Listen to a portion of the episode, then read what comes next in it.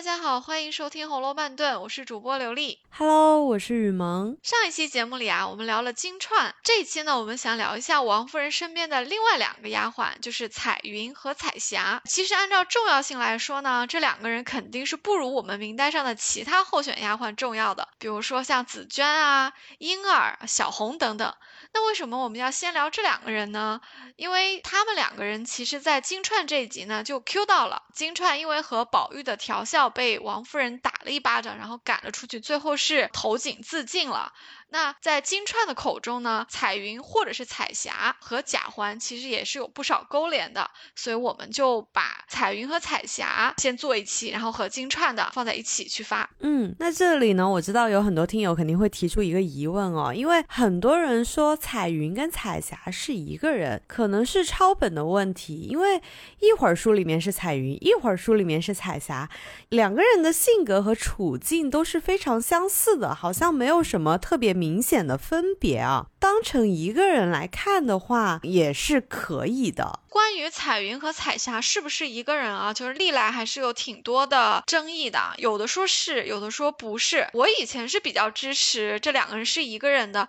因为当你不是进行非常深入的文本分析的时候，你会觉得你看到的彩云和彩霞他们两个人的性格和情节几乎是差不多的，所以你根本就不会留意出现在这里的是彩云还是彩霞。所以似乎这两个人当做一一个人也是可以的。而且啊，啊，我们再从文学创作的这个角度来说啊，如果是比较重要的角色，作者肯定是要写出两个人物的不同来的，绝对不会让人感觉说这段戏安在彩云身上也行，彩霞身上也行，这个是不符合创作的原则的。而且曹雪芹描写的功力这么高，他不应该犯这样的错误哈。但是呢，把这两个人当做两个独立的人来看，两个独立的丫鬟来看呢，从文本上看倒也没有什么问题。为什么呢？因为首先以王夫人的地位，就是作为一个奶奶来说，在贾府里面，她应该是有四个一两银子的大丫鬟的，贾母是八个嘛，那王夫人和邢夫人应该至少是四个。金钏和玉钏是其中两个，她们两个人是一对姐妹啊。那么剩下的彩云和彩霞应该也是这四个大丫鬟中的，所以很可能就是两个人。而且从命名的规律上来看呢，这两个人可能也是姐妹，因为她们的名字是符合一定的对仗的规则，那就金钏和玉钏，彩云和彩霞。其次呢，就是虽然大部分的时候啊，彩云和彩霞都是单独出场的，就是念到彩云的时候旁边就没有彩霞，念到彩霞的时候旁边就没有彩云。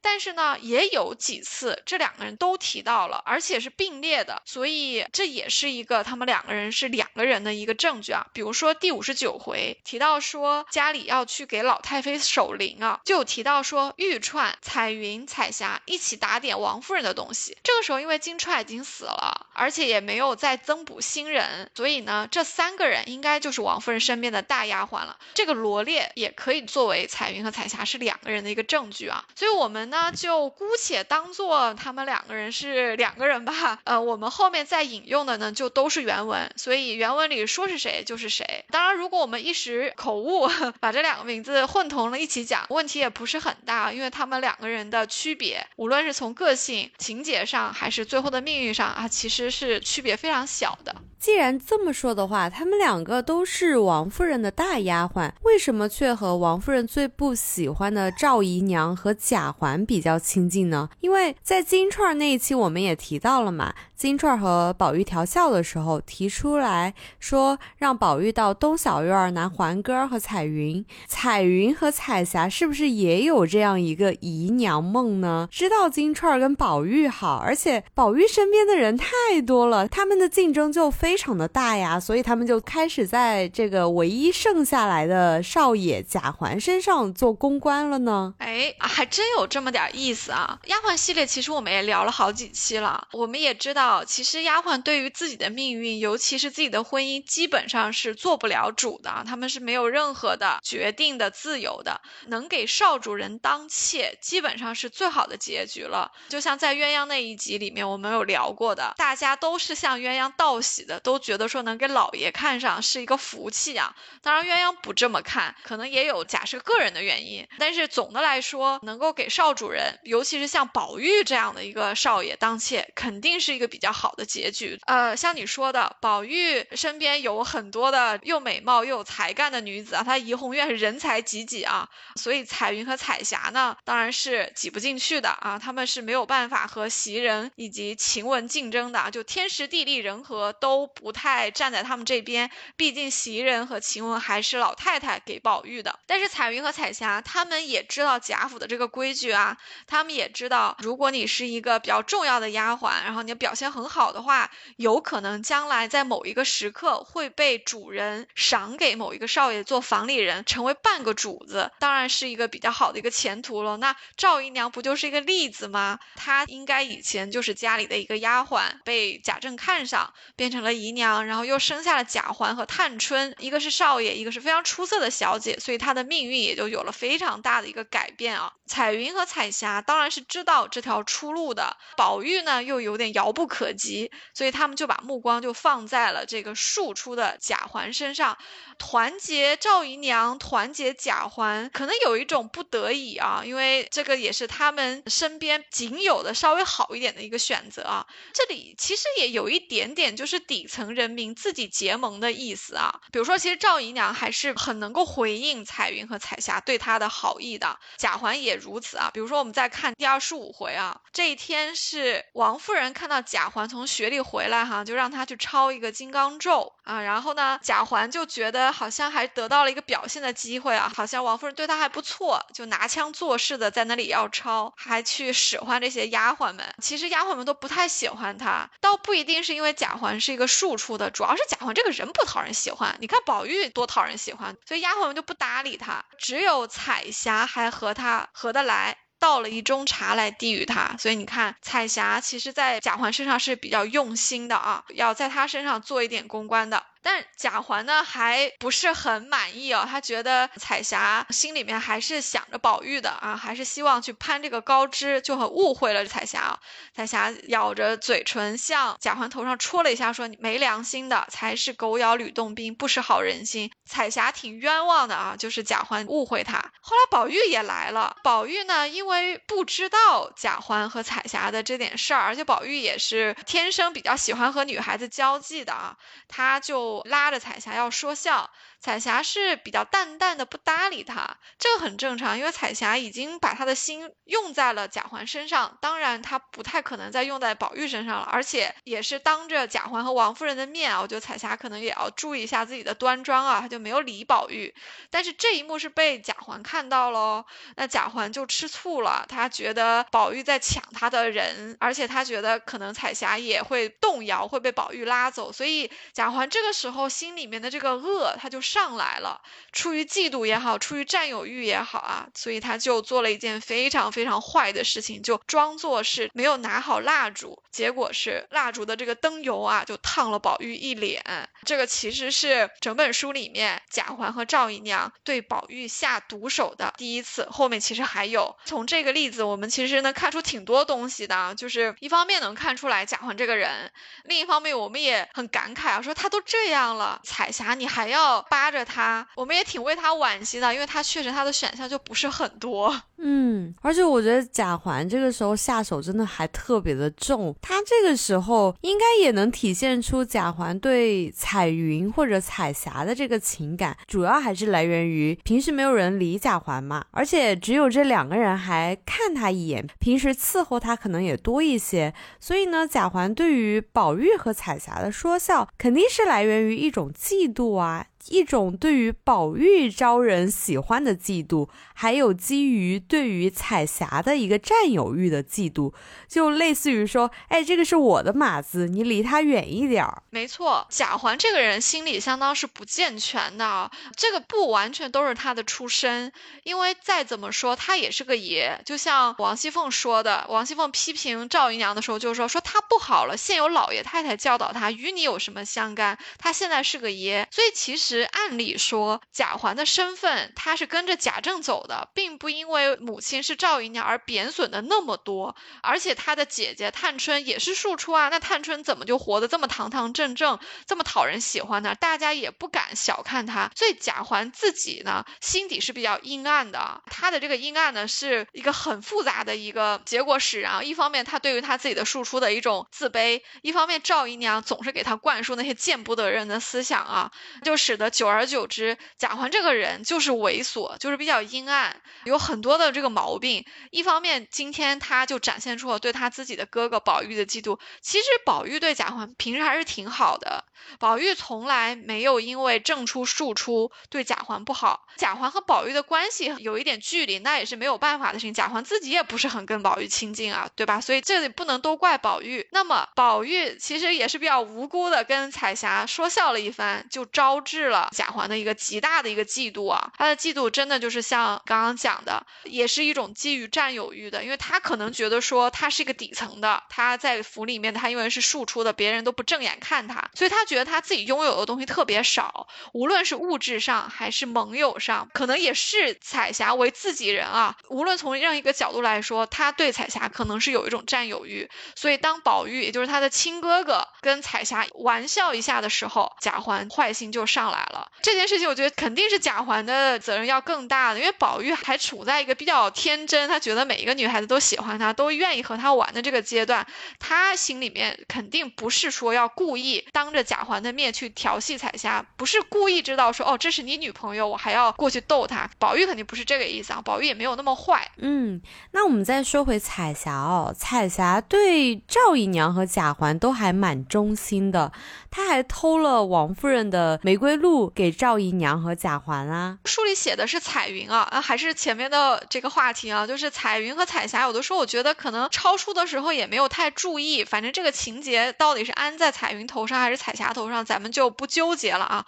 偷玫瑰露这件事情呢，书里说是彩云偷的，其实也是有一点伏笔的啊，在三十四回呢，宝玉因为金钏的事情还有奇观的事情被他爸胖揍了一顿啊，那晚上这个袭人去王夫人处去回话。他就提到说，宝玉呢要喝酸梅汤，袭人觉得凭借他的中医知识，酸梅汤是个收敛的东西，这时候不能喝，就给他喝了一点玫瑰卤子兑兑水。那宝玉又喝了半碗，说太腻。这个时候王夫人就想起来说，哦，家里还有一些香露，就让彩云去拿了镜上的香露过来，给袭人带回去给宝玉喝啊。这里其实是个很小的伏笔，说明呢，王夫人处是有很多珍贵的东西的，而且彩云作为大丫鬟。她是要管理王夫人房中的这些东西的。其实后面还有一次提到啊，就是三十九回大家吃螃蟹的时候，就一起夸了一下平儿，因为把平儿按在那里说：“你今天喝两杯再走啊，不放你走了。”大家就在那里夸平儿好。夸完平儿呢，就开始夸鸳鸯，夸袭人。哎，宝玉这里插了一句，他说：“太太屋里的彩霞是个老实人。”其实这里我觉得这个彩霞也有可能是彩云的，我们还是那样，还是不纠结啊。所以宝玉应该是夸了彩云或者是彩霞的。这个时候李纨这个大嫂子就点出来，她说。彩霞呀，是外面老实，心里有数。就是他说太太那些东西他都记得，不然要被别人诓去了多少。所以这也是一个伏笔，就是说，因为王夫人房里肯定是有很多别人送给她的这些好东西的，而且她本来也是王家来的嘛，有很多礼尚往来，她应该是有机会有很多的这些比较奢华的东西的。那就有人打她东西的主意嘛，虽然没有明说，我们也能猜到打她东西主意的还能有谁？那肯定是赵姨娘这伙。的，如果没有彩云或者彩霞里应外合的偷出来给赵姨娘的话，这个事情也很难办成啊，所以这是一个伏笔。再说回到这个玫瑰露啊，这个玫瑰露在后面还引起了非常大的风波的。宝玉房里肯定是有玫瑰露的，我们也不知道是不是就是这一次王夫人给他，也有可能宝玉比较喜欢吃，王夫人后来又给过他啊。宝玉呢，把他吃剩的一瓶里面有一点玫瑰露的，那就连瓶子一起给了方官。那宝玉对这些物质的东西看的不是很重，方官呢就送给了她的闺蜜五儿。后来大观园有过一次查抄偷窃的东西啊，在柳家的厨房里查到了这个玫瑰露，还查出了很多其他非法来源的东西。因为查抄的这个缘由里面还包括了一条说太太房里，就是王夫人房里也丢了一些东西。那这次就说不清了，大家就盗窃官司就要一起处理了啊！大家明知道啊，说太太房里的东西呢，肯定是彩云偷了啊，送给赵姨娘的。但是当时呢，因为探春在李家啊。大家都为了照顾她的脸面啊，不肯为老鼠打了玉瓶啊，意思就是说，不能因为惩罚彩云而牵扯出赵姨娘来，然后让探春脸上过不去。那怎么办呢？这个平儿呢，就私下里找到了彩云，跟她讲了这个利害关系。因为如果彩云不承认，会带累到无辜的人的。因为毕竟玉串儿也在着急，玉串儿也是王夫人身边的大丫鬟。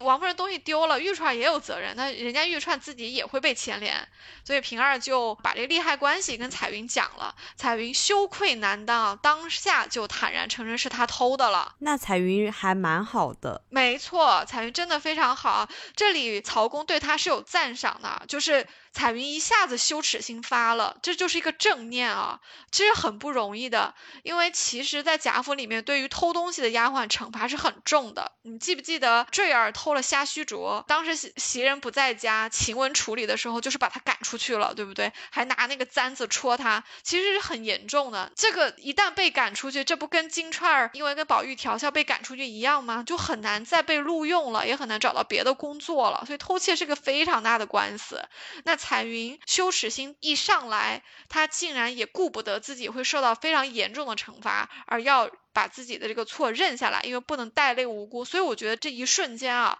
这是彩云心中非常的一个正念的一个爆发啊。这个作者是褒奖的。但是后来好在宝玉一个人都应下来了，因为他也要救下方官嘛，然后就顺便就把这个彩云也救了，说都是他拿的。他可能给人了，他也没记住，家里人肯定不能去跟这个少爷计较，这个事儿呢就不了了之了，大事化小，小事化了了，也就等于是把彩云给保下来了。嗯，在宝玉的心里的话，他肯定觉得不就是一点东西嘛，就是这件事情完了就完了，大家不要纠结于此，他肯定就是出于这样的立场来全部承认下来的。对，但是家里的这些管理层啊，要严惩这些偷盗也是对的。就像后面大观园管理松懈，出现了赌局，有赌就有偷，有奸淫狗盗，对不对？贾母就生了很大的气，也是对的。因为小小的事情就是小中见大，偷一次绝不会是偷一次，肯定是惯偷的。宝玉固然是因为他不是很看重物质，他觉得这就是个东西，他不想搞大。宝玉有他的理由，我们也觉得不是完全没有道理。可是。管理层要严惩这个偷盗也是对的，这个绝对也是从一个管理的角度来说要整风运动的。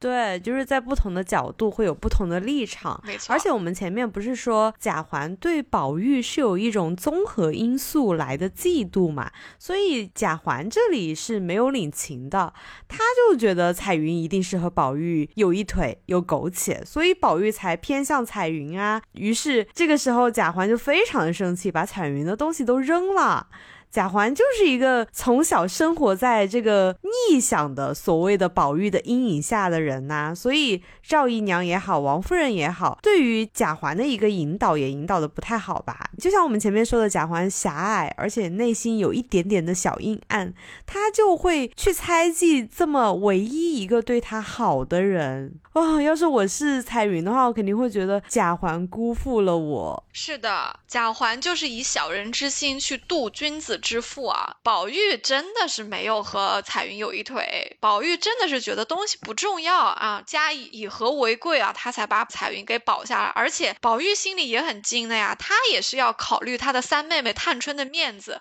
不能把这个事情捅出来。但是你看贾环就辜负了宝玉的这一番好意，对不对？他还用一个小人之心去猜测人家，猜测宝玉肯定是看上彩云啦，彩云你肯定是跟宝玉有一腿啊，所以他才向着你啊，所以你平时对我。好都是骗我的，所以贾环就把彩云一直以来从王夫人那里冒险偷过来的东西都扔了啊！这肯定是会让彩云非常非常的失望的。但是贾环真的是有很多面的，他今天是这样一个行为，其实仅仅在一回之前，也就是六十回的时候，贾环还通过宝玉从方官手里讨了一些蔷薇销过来送给彩云擦脸。他其实也是一个很复杂的人，他也知道对别人好，他也知道彩云平时在帮衬着他们母子啊，所以他这个东西他要过来，其实也是给彩云的，就有点像是对自己女朋友送点小东西的这个意思啊。当时因为方官手上那个箫没有了，因为方官不愿意把蕊官给他的蔷薇箫给贾伙嘛，就打算回去找库存，可是库存没有了，又急着去吃饭，所以就拿了茉莉粉给他，因为长得确实差不多，他可能觉得贾环是个少爷，看不出来，就给了贾环。结果他拿回去呢。哎，彩云看出来了，当时赵姨娘还在现场，结果贾环也就被赵姨娘拱了一下火，赵姨娘又被别人拱了一下火，到最后就一发不可收拾啊！赵姨娘就觉得说，宝玉是哥哥就算了，但是他屋里的这些奴才们，你也不敢理论吗？他就偏要去，非要去找这个方官理论，结果就引得方官说了一句有点大逆不道的话啊，叫梅香拜把子都是奴籍啊，等于说当着众人的面，方官就赤裸裸的说出来了。赵姨娘，你不也是个奴才吗？你有什么资格说我呀？我就唱戏的，怎么了？你好在哪里？这个话说出来其实是非常非常危险的啊，那一下子就激怒了赵姨娘啊，他们就打起来了，而且打起来之后还不要紧啊，这其他的小戏子们也都是小孩子，一时意气用事，都要帮着方官啊，因为觉得打了方官就是打了他们自己啊，结果这一群人就闹得不可开交，全部厮打作一团，真的是很不成体统啊。最后还是探春解的围。那这一回里面贾。环虽然是误会了彩云，把他的东西扔了，那赵姨娘呢，倒还不是完全的糊涂啊。她可能也是比较贪财，她觉得不能断了财路啊，因为毕竟彩云可以持续不断的从王夫人房里偷东西给她，所以她过去安慰彩云说啊，她辜负了你，好孩子，我看在心里什么什么的。但是这个时候，彩云的心因为已经被伤透了。他也就对贾环死心了，从此就跟贾环绝交了，而且把他从王夫人房里偷过来的所有的东西啊，包了一个包袱就扔到水里了。这个行为其实基本上就宣告了彩云和贾环也好，赵姨娘也好，这个结盟的这个破裂，也可以说就断送了他将来成为贾环的可能的一个房中人的一个前途吧。这个还不就是赵姨娘跟贾环自己一手造成的，根本就不是人家彩云的错。没错，没错。那我们说完彩云的命运呢，我们就来说一下彩霞。我记得彩霞是被许配给了旺儿家的儿子，而且彩霞肯定是不愿意的呀。按照我们前文提到的说，她一直都跟贾环的关系还蛮好的，能当少主人的妾总好过配小厮吧。不过最后她还是和来旺强势霸成亲了。是的。彩霞的这个命运也非常的唏嘘啊！再一次向我们展现了一个丫鬟对自己的命运是有多么的不能做主啊！啊，首先这个来旺的后台是非常强势的，当然这次要成婚的其实是来旺的儿子和彩霞啊，但是来说媒的肯定是来旺和来旺家的啊，那。来旺是王熙凤的陪房，他们夫妇一直是帮王熙凤放高利贷的，这当然是自己人了，所以凤姐肯定是要维护自己人的。本来贾琏呢也是无所谓的，所以当来旺求了贾琏的时候，贾琏还觉得是可以。结果呢，林之孝家的，当然林之孝家也是个大管家哦，就在贾琏旁边说了一句软话啊，可能也是一句比较有良心的话，他就提醒贾琏说，旺儿家的儿子不成器啊，就吃酒赌博什么的。还有说彩霞其实出落的这么好了，就说虽然也是个丫鬟，也是人家一辈子啊，婚姻还是要慎重一点啊。贾琏其实心里是有一点柔软的哦，贾琏心从来都不狠啊，所以他可能也有一点点动摇了，他觉得说那还是别再。糟蹋了彩霞，所以他不太想做成这门亲事了。结果呀，被王熙凤知道了。那王熙凤能容忍别人欺负她吗？当时就放了一大堆的狠话，把贾琏一顿痛骂。说：“哎，难道我们王家的东西你都看不上？你现在欺负我们王家的陪房，不就是欺负我吗？对不对？就把这个贾琏的威风给杀了。本来贾琏就是个耙耳朵。”那王熙凤当然有很多地方强势的理由啊，所以贾琏也没有办法，所以凤姐的这个淫威啊又得逞了。这个不就是像贾云求贾琏，贾琴求凤姐，最后贾琴得到工作的一个翻版吗？没错，没错，是这样的。其实还有别的例子，你记不记得赵嬷嬷的两个儿子要找工作，赵嬷嬷一直拖假脸，一直也没给他办好。后来赵嬷嬷实在没有办法了，冲到小夫妻家里面，趁着人家吃饭的时候，往那赖着不走了，说：“哎呀，我们爷呀答应的倒好啊，到现在我也没看到影儿啊，我还是求奶奶吧，给我开开眼。”你看，所有人都知道同一件事情，你求了假脸，也求了凤姐，肯定是凤姐有用。假脸呢，它是。心软，他可能会给你答应下来，但是他一方面不一定很上心，另一方面呢，他不敢跟凤姐争。如果说有不同的人分别求了贾琏和凤姐的话，最后肯定是凤姐这一派会占上风。我们的贾云就很聪明，对吧？你看他求了贾琏不成，知道这个活儿被贾琴给截胡了之后，他就马上聪明的去求了凤姐啊，就搞定了。其实来旺家的他也是一样的呀，他一开始求了贾琏，贾琏是答应的。后来林志孝的说了一句软话，贾琏就醒悟过来，说：“哎呀，可别糟蹋了人家彩霞。”哎，这个来旺家的一想说。怎么着？我还搞不定一个丫鬟了，赶紧求我们奶奶吧，就去求王熙凤了。你看，王熙凤一出马，贾琏的威风马上又没了。这个 battle 里面唯一的输家，当然就是彩霞了，因为彩霞一直在贾环和赵姨娘身上做功夫，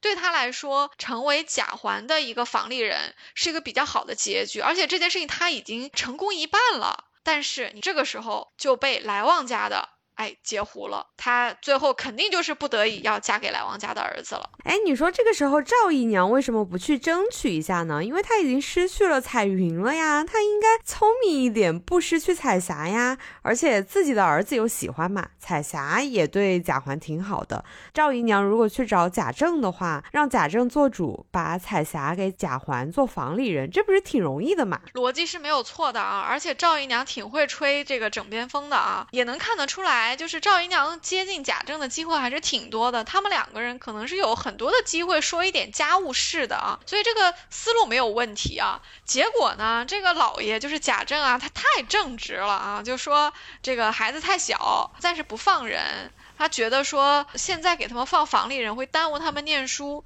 就想说先让宝玉和贾环再读一二年书再说。而且贾政还说他已经相中了两个人，一个给宝玉，一个给贾环。其实说到这里，赵姨娘已经不太好再去争了，因为赵姨娘心里她的这个动机也是很不高明的呀，因为她想争取彩霞，不就是因为彩霞是王夫人的身边人嘛？就像当时假设要娶鸳鸯是一样的，她有她自己的利益要去维护的。而且他也不能明着对贾政说：“哎呀，现在来旺家的要娶彩霞，都是二奶奶挡在里面，这个也是不太合适的啊。因为以赵姨娘这个身份，她不太合适去褒贬掌管家里的这个少奶奶的这些家里的事情。当贾政拒绝了赵姨娘的这个提议之后，赵姨娘这个话其实就没有办法再进行下去了。书里面呢还提到了一点，说这个贾环的态度，因为。除了赵姨娘可以去向贾政做一点公关，贾环呢也不是不能做的。当然，贾环自己跟他爸爸说：“哎，我要一个丫鬟，有点开不了口哈。”这个好像是太早熟了一点啊。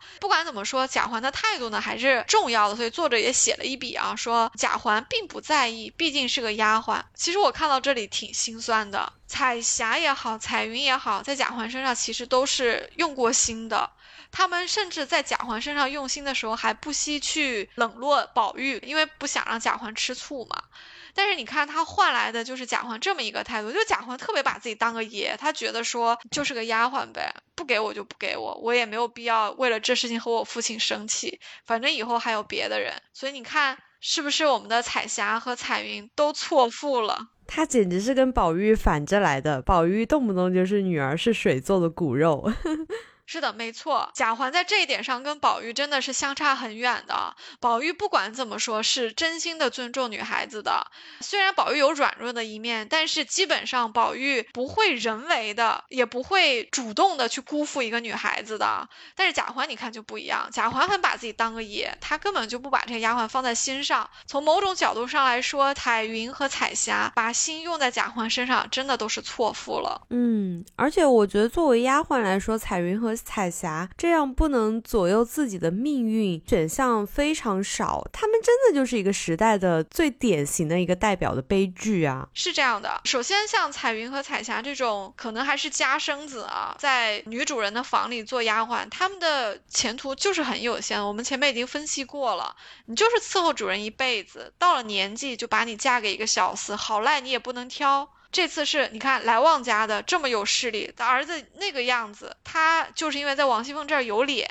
要娶彩霞，彩霞家也得答应，也没有别的办法。不这样做，那就只有在年轻的时候抓着一个少主人，让这个少主人也好，或者这个少主人的母亲也好，看上自己，能够开个口，把自己赏给少爷做房里人，这可能就是他们最能够争取的一个结果了。确实，他们的选项是非常少的，而且我们看到在彩云和彩霞这。这两个相对没有那么重要的这个丫鬟身上啊，他们这两件事情也都落空了。但我最后还是想提醒我们的听友啊，就是关注一下彩云的个性的这个转变啊。我觉得这个是作者有单独大写一笔的，因为他之前也是偷王夫人的东西去给赵姨娘，所以他那个时候我们还觉得是多少是站在一个负面的这么一个人格里面的。可是他在被平儿去教育的时候，他就非常磊落的。因为不能带累别人，就承认是自己偷的，就算是很大的后果，他也要自己承担。在这里啊，作者是赞许彩云的，就作者是赞许了他的这个勇气、廉耻心和磊落。而且彩云肯偷东西给赵姨娘和贾环的话，也侧面说明了他很肯冒着风险为这两个人付出啊，